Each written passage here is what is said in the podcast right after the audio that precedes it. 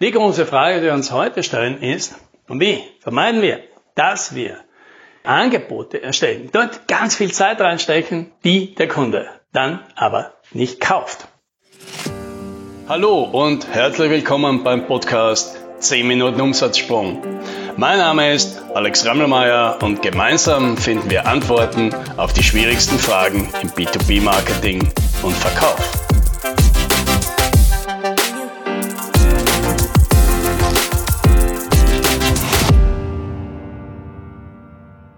Vor einigen Tagen hat ein Bekannter von mir auf LinkedIn eine Umfrage gepostet. Ja, Olaf Kopp heißt der. Und der hat eben gepostet, dass in seinem Unternehmen er die Erfahrung gemacht hat, dass sie auf 50 Prozent der Angebote, die sie schreiben, von Kunden nicht mal ein Feedback bekommen, geschweige denn einen Zuschlag.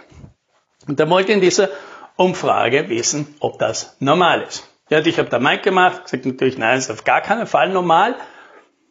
Aber wenn man bei dieser Umfrage mitmacht, so eine Umfrage auf LinkedIn, dann sieht man die Ergebnisse.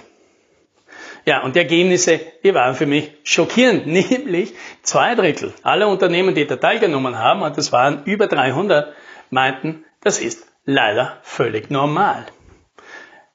Ja, halt mal noch mal kurz stehen. Es ist völlig normal, dass wir als Anbieter Stunden und Tage Arbeit in der Stellung von Angeboten stecken und daraufhin nicht mal ein Feedback bekommen, geschweige denn einen Zuschlag, das kann es nicht sein. Und ich habe daraus hin entschlossen, nein, das, das will ich auf gar keinen Fall, dass das so bleibt.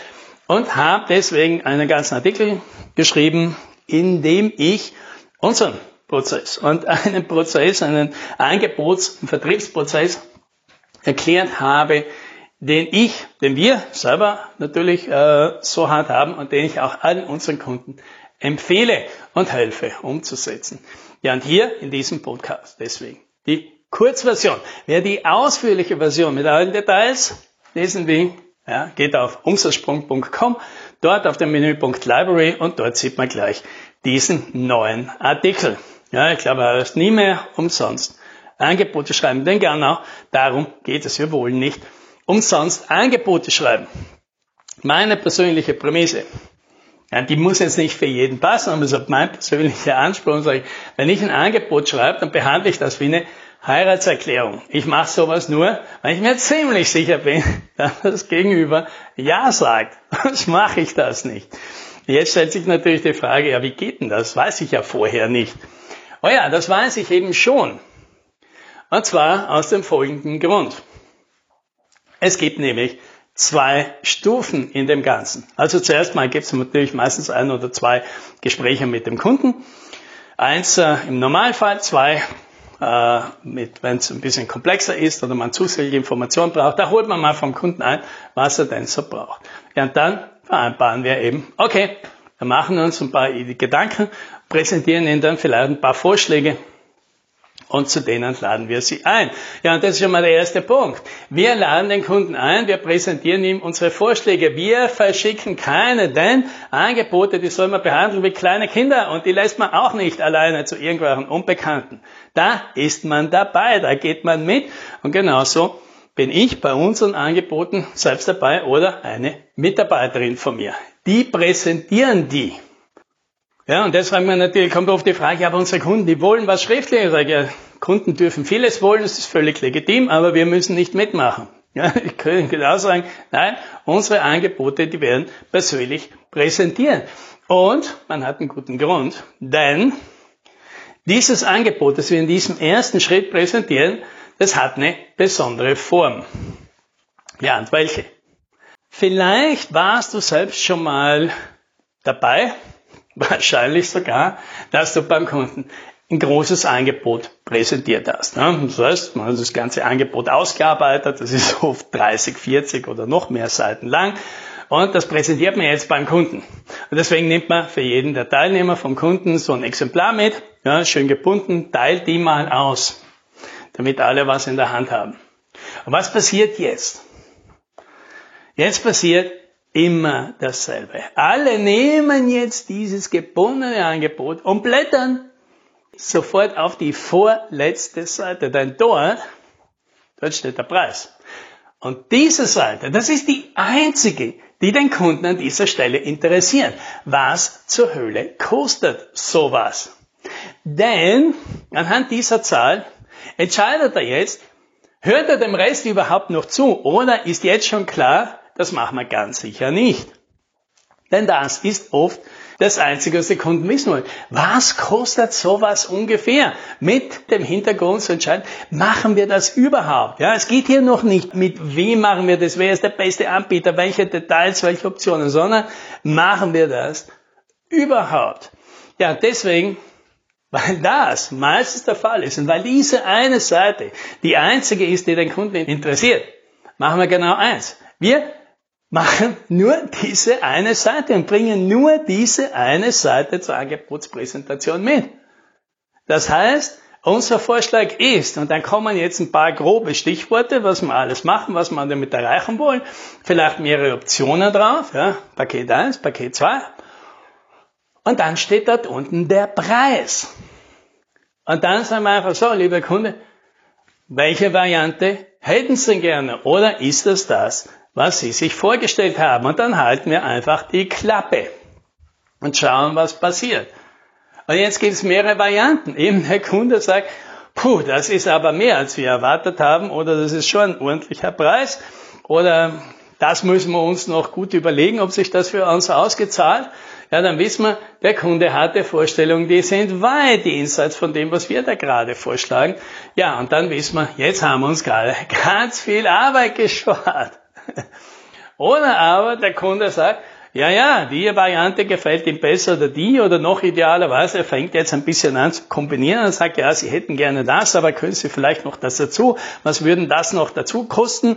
Ja, und dann bastelt man halt ungefähr, ja, das ist immer noch der Zeitpunkt, wo es um Größenordnungen geht, bastelt man halt was zusammen. Er sagt, das wird halt ungefähr so viel kosten.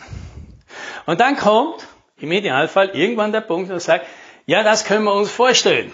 Ja, diesen Leistungsumfang, die Details für das Geld ungefähr, wenn das passt, dann kommen wir zusammen.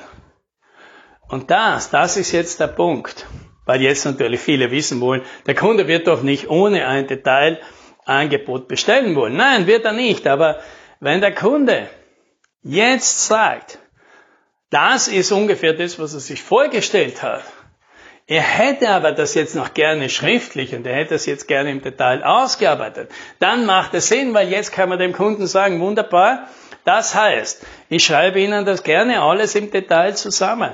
Sie werden aber in diesem Angebot, diesem finalen Angebot nichts Neues mehr erfahren.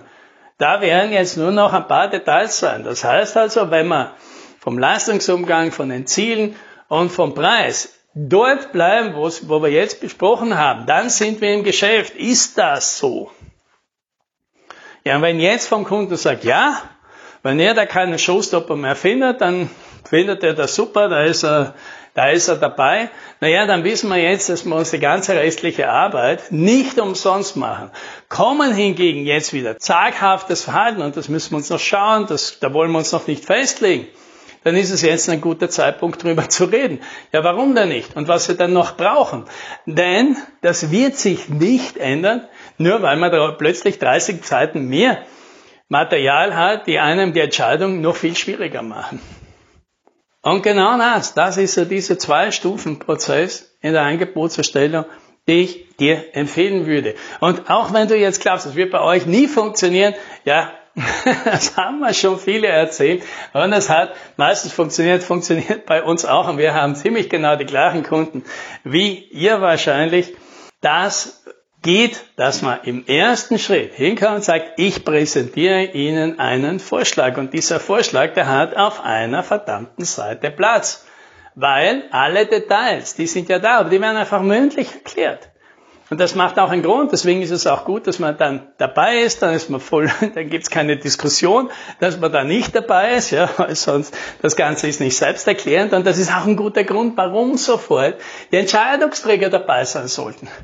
Und die sind dann auch lieber dabei, weil man denen erklären kann, ich bin da in einer Viertelstunde durch und dann können Sie eine Entscheidung treffen, ob Sie da weitermachen wollen oder nicht. Eine Viertelstunde, die nimmt sich jemand statt zwei Stunden von so einer 40 Seiten Angebotspräsentation.